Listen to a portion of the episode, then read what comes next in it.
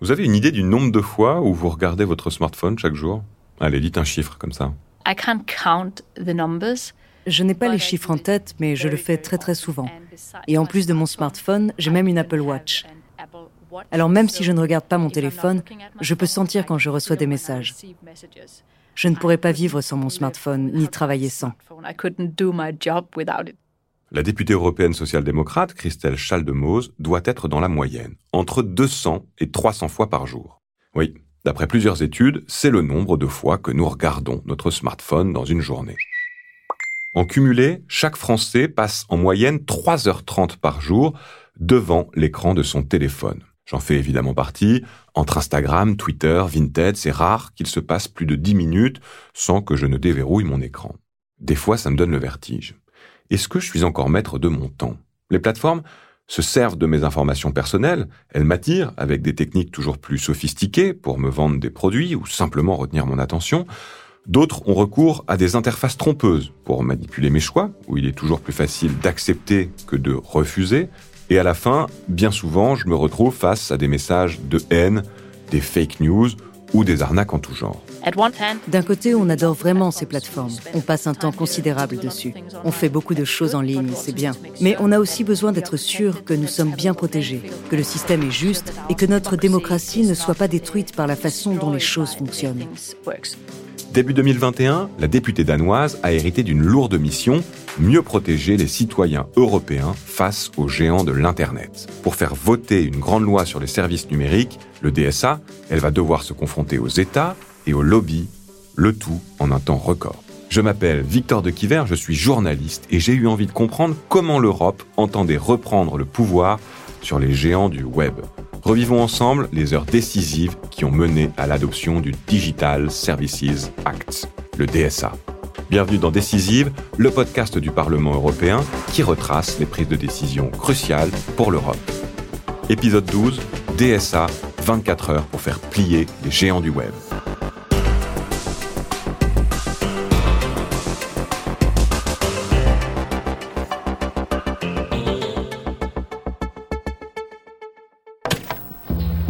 Internet, Luce et Henri communiquent mieux. Je dis qu'il faut envoyer, alors clique, vas-y. Connectez-vous à Internet. parce que moi je sais pas faire soi-disant. Alors vas-y. Bienvenue en l'an 2000. Le fameux bug n'a pas eu lieu et le fournisseur d'accès AOL lance le premier forfait Internet illimité en France. Seul AOL a préinstallé tous les outils indispensables pour profiter immédiatement d'Internet. Comptez 200 francs pour une connexion relativement lente. Mais pas de panique, la DSL sera lancée cette même année. On dit que le débit sera dix fois plus rapide. Et puis 2000, c'est aussi l'année d'une loi européenne pour réguler Internet. Euh, Il s'agit de la directive sur le commerce électronique, mais elle a été adoptée avant que Steve Jobs ait eu l'idée de l'iPhone. C'était avant la création de Facebook et à une époque où le commerce en ligne était un très mauvais business. C'était un monde totalement différent. En 20 ans, tout a changé sauf cette loi. On est passé de l'ADSL à la 5G, de l'ordinateur de bureau au smartphone. De gigantesques entreprises, Google, Apple, Facebook, Amazon, Microsoft, les GAFAM, ont développé des techniques puissantes, des algorithmes secrets. Ils sont partout dans notre quotidien et ils savent tout de nous. On passe beaucoup de temps en ligne et c'est une bonne chose. Mais il existe aussi certains effets secondaires à ces plateformes. D'abord et surtout, les entreprises qui font du business ne luttent pas à armes égales. Si l'on compare les entreprises qui font du business hors ligne avec celles qui en font en ligne, on constate une situation de concurrence déloyale. On peut aussi voir par exemple de l'ingérence étrangère dans les élections, beaucoup de désinformation, d'informations erronées, de discours haineux et bien d'autres choses. Alors nous devons nous intéresser au fonctionnement de ces plateformes afin d'être sûrs que notre démocratie fonctionne correctement. Tous les jours, nous prenons des risques sur Internet. Arnaques, messages de haine, fausses informations, revenge porn. Au Parlement européen, les députés suggèrent plusieurs fois à la Commission européenne de réformer la loi sur les services numériques, mais ils n'ont pas le pouvoir de l'y obliger. Heureusement, deux commissaires européens entendent bien s'atteler à ce chantier. Margrethe Vestager, d'abord, la commissaire danoise à la concurrence, est connue comme la femme qui a fait payer les GAFAM. Une main de fer dans un gant de velours. On raconte qu'elle a inspiré le personnage principal de la série Borgen. À ses côtés, le commissaire français au marché intérieur, Thierry Breton, tel un shérif dans un western. l'espace informationnel. Pour l'instant, je le dis comme je pense, c'est vraiment le Far West. Et eh bien donc ça, c'est terminé. 15 décembre 2020, Bruxelles. Margaret Vestager et Thierry Breton apparaissent à la tribune. Les commissaires présentent les deux textes sur lesquels ils ont travaillé ces dernières semaines. D'un côté, le DMA, Digital Markets Act, pour réguler le marché numérique et lutter contre la situation de monopole des GAFAM. Et de l'autre, le DSA, Digital Services Act, qui vise à réguler les contenus illicites et mieux protéger les citoyens. Je me suis demandé quelle métaphore pourrait convenir. La meilleure chose qui me soit venue en tête, c'est la mise en place du premier feu de signalisation aux États-Unis, à Cleveland, inventé pour répondre à une rupture technologique majeure, l'invention de la voiture. Je pense que, comme à cette époque, il y a plus d'une centaine d'années, on se retrouve aujourd'hui avec une sorte de trafic en ligne qu'il faut réguler pour mettre un peu d'ordre dans ce chaos. Et c'est l'objet du DSA créer de nouvelles règles, rendre le monde virtuel plus fiable et plus sûr pour les usagers de la route digitale.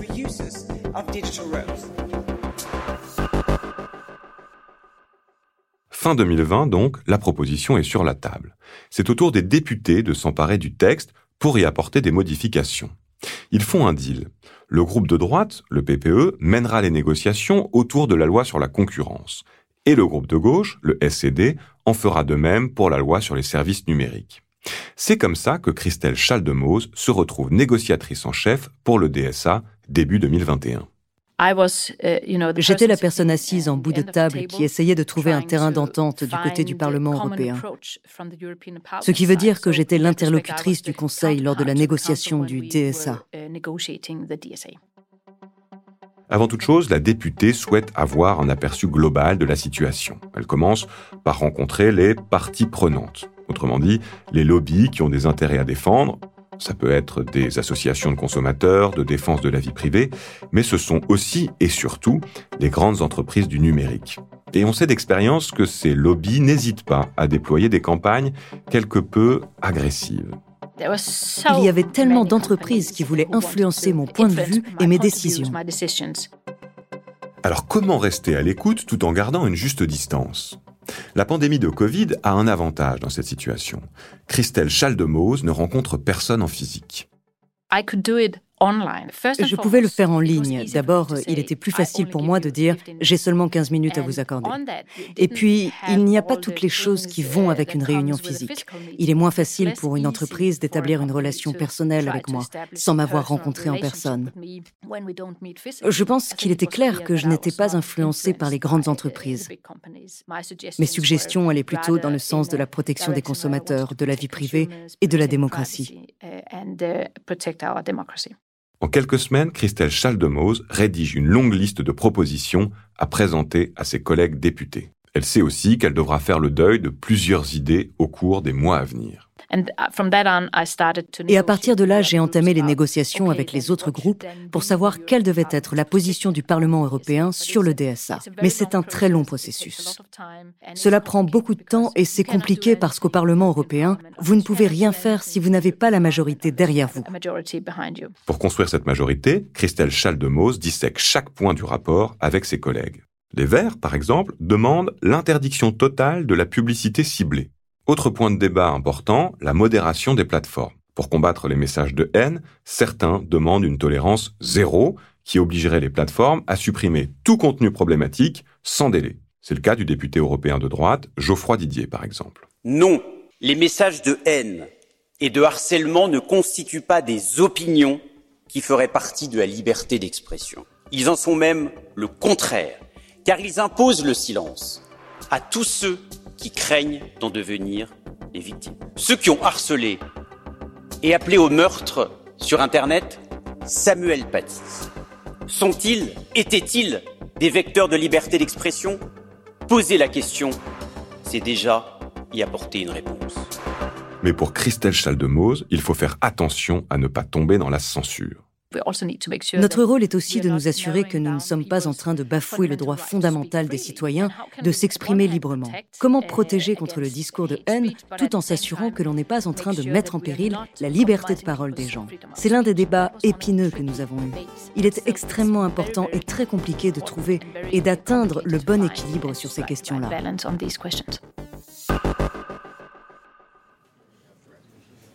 8 décembre 2021, Bruxelles. Christelle Chaldemose continue les négociations avec les groupes politiques au sujet du DSA. Mais aujourd'hui est un jour particulier. Elle et ses collègues ont invité une lanceuse d'alerte à venir témoigner devant le Parlement européen. Vous avez peut-être déjà entendu son nom, Frances Haugen. L'américaine qui travaillait chez Facebook a dévoilé des dizaines de milliers de documents internes à l'entreprise. Son but Dénoncer les risques que font consciemment encourir Facebook et Instagram à leurs utilisateurs amplification du contenu haineux et dégâts psychologiques, entre autres. Frances Haugen demande aux députés d'agir. La direction de l'entreprise connaît des moyens de rendre Instagram et Facebook plus sûrs, mais ils ne vont pas réaliser les changements nécessaires parce qu'ils font passer le profit avant les gens. La bonne réponse, ce sont de nouvelles règles et de nouvelles normes. Le DSA de l'Union européenne a un énorme potentiel. Son but n'est pas de supprimer le problème avec la régulation de contenu. Son approche neutre des contenus vise à résoudre les risques systémiques et les préjudices pouvant être causés par l'ensemble du business model. Et je soutiens vivement cette approche. Le DSA, qui est maintenant devant ce Parlement, a le potentiel de devenir une norme de référence au niveau international. À la fin de la rencontre, Christelle Chaldemose remercie chaleureusement Frances Haugen devant les journalistes. Il ne lui reste plus que quelques semaines pour trouver un accord. La députée espère que ce témoignage achèvera de convaincre ses collègues. 13 décembre 2021, Bruxelles. Christelle Chaldemose invite la presse pour faire une annonce. Ça y est, l'accord est prêt. Chose exceptionnelle, elle est accompagnée des quatre négociateurs issus des quatre autres groupes politiques. Une façon de signifier que le deal est solide. Tous s'accordent à dire que les députés sont allés plus loin que la proposition de Margrethe Vestager et Thierry Breton un an plus tôt. Nous avons fait des propositions plus fortes et meilleures sur la façon d'ouvrir la boîte noire des algorithmes pour que les grosses plateformes réalisent une analyse de risque afin de s'assurer que leurs algorithmes ne nuisent pas à la santé publique des citoyens, à la démocratie et qu'elles mettent en place des mesures afin d'éviter, entre autres, la désinformation. L'accord prévoit aussi d'améliorer les droits des utilisateurs le droit de se plaindre plus facilement, le droit à la transparence, le droit à la compréhension des conditions d'utilisation. Et nous avons aussi ajouté une meilleure protection pour les enfants et les jeunes. Nous avons interdit les publicités ciblées pour les mineurs. Donc je pense sincèrement que la liste des améliorations apportées par le Parlement est gigantesque.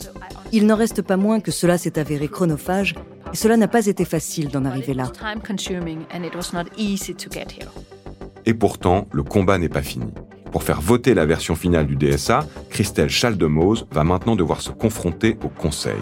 Le but, trouver un accord sur un texte de loi qui convienne à la fois au Parlement et aux États membres. On appelle ça le trilogue. Lorsque les trilogues commencent, début 2022, Christelle Chaldemose a un gros avantage pour elle. Elle vient avec le soutien d'une immense majorité des députés de tout pays et de tous bords politiques. Je peux dire, et je l'ai dit de nombreuses fois, que ce n'est pas la position du Parlement, que je ne peux pas repartir sans en avoir obtenu davantage, parce que notre mandat était clair. Nous devions nous assurer d'obtenir des résultats bons et forts sur le DSA. Donc il est important de recevoir un large soutien de la part du Parlement derrière le mandat. Et c'est ce qu'il s'est passé. Alors j'en suis heureuse. Malgré ce soutien, les négociations s'annoncent ardues. D'autant plus que le timing est serré. Christelle Chaldemose veut avoir terminé les négociations pendant la présidence française du Conseil de l'Union européenne, qui se termine dans six mois, en juin 2022. J'avais plusieurs bonnes raisons de vouloir clôturer le dossier pendant la présidence française. D'abord parce que quand vous êtes pressé par le temps, il est plus facile d'obtenir des résultats. Ça se passe comme ça quand on négocie. C'est plus facile quand on a une échéance à respecter. Parce que les gens ne peuvent pas continuer à débattre encore et encore. Mais c'était aussi une bonne chose parce que je me disais que la présidence française voudrait probablement essayer d'obtenir des résultats qui seraient peut-être plus proches de la position du Parlement européen que d'autres présidences. Mais ce n'est pas parce que la France est plus volontaire que d'autres pour réguler les GAFAM que l'accord est gagné. Lors de trilogues, les ministres français doivent aussi prendre en considération l'avis des pays du Nord, plus attachés à la liberté d'expression et d'entreprendre, et donc relativement frileux à l'idée d'une régulation trop forte. 22 avril 2022, Bruxelles, 10 h Christelle Chaldemose rencontre une nouvelle fois le ministre français Cédric O, qui représente les États membres et les commissaires européens. Seulement, depuis 24 heures, un tweet de l'ancienne secrétaire d'État américaine Hillary Clinton met un coup de pression sur les négociations finales.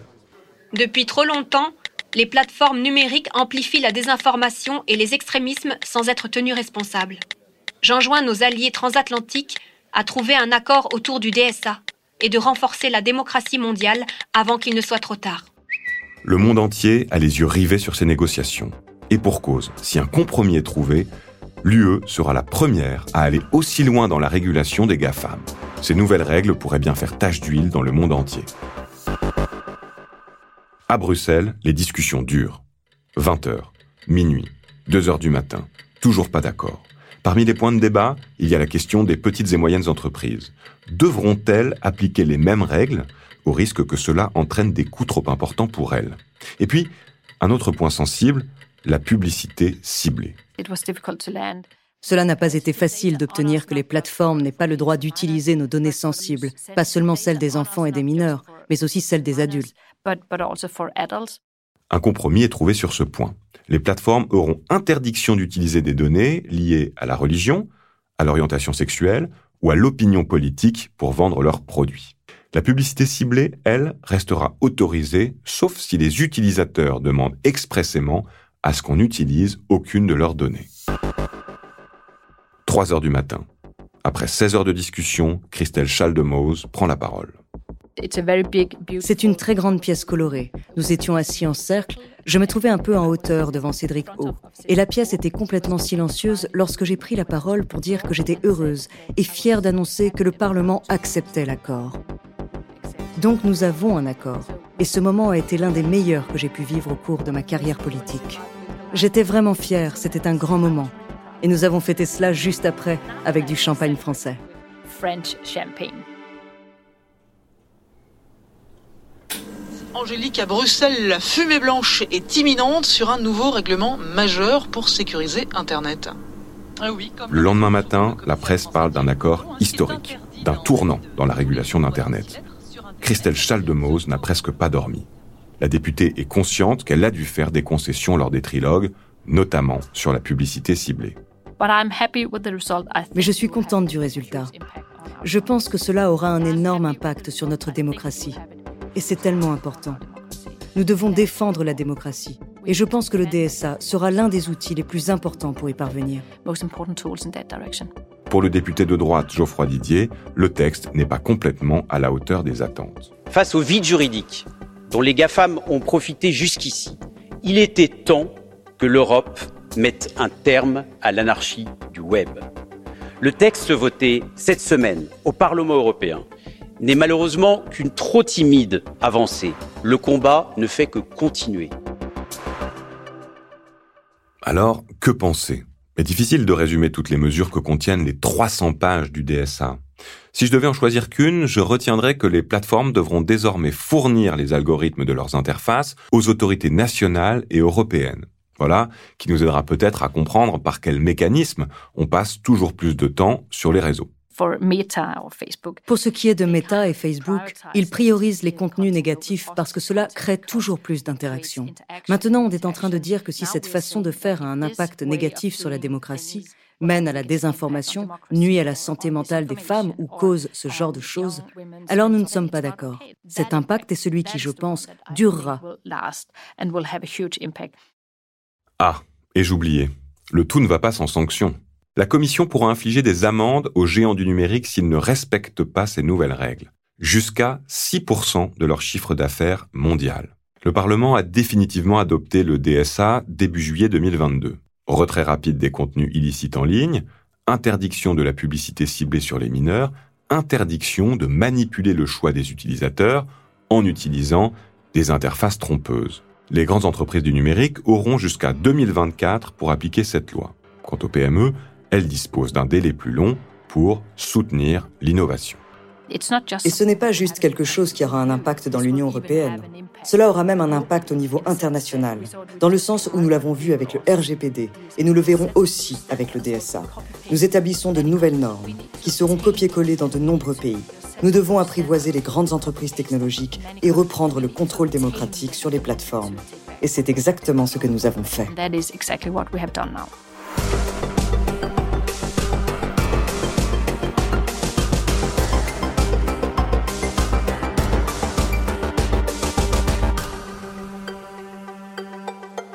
Décisive, un podcast produit par Bababam pour le Bureau en France du Parlement européen, coécrit avec Quentin Tenot et présenté par Victor de Quiver.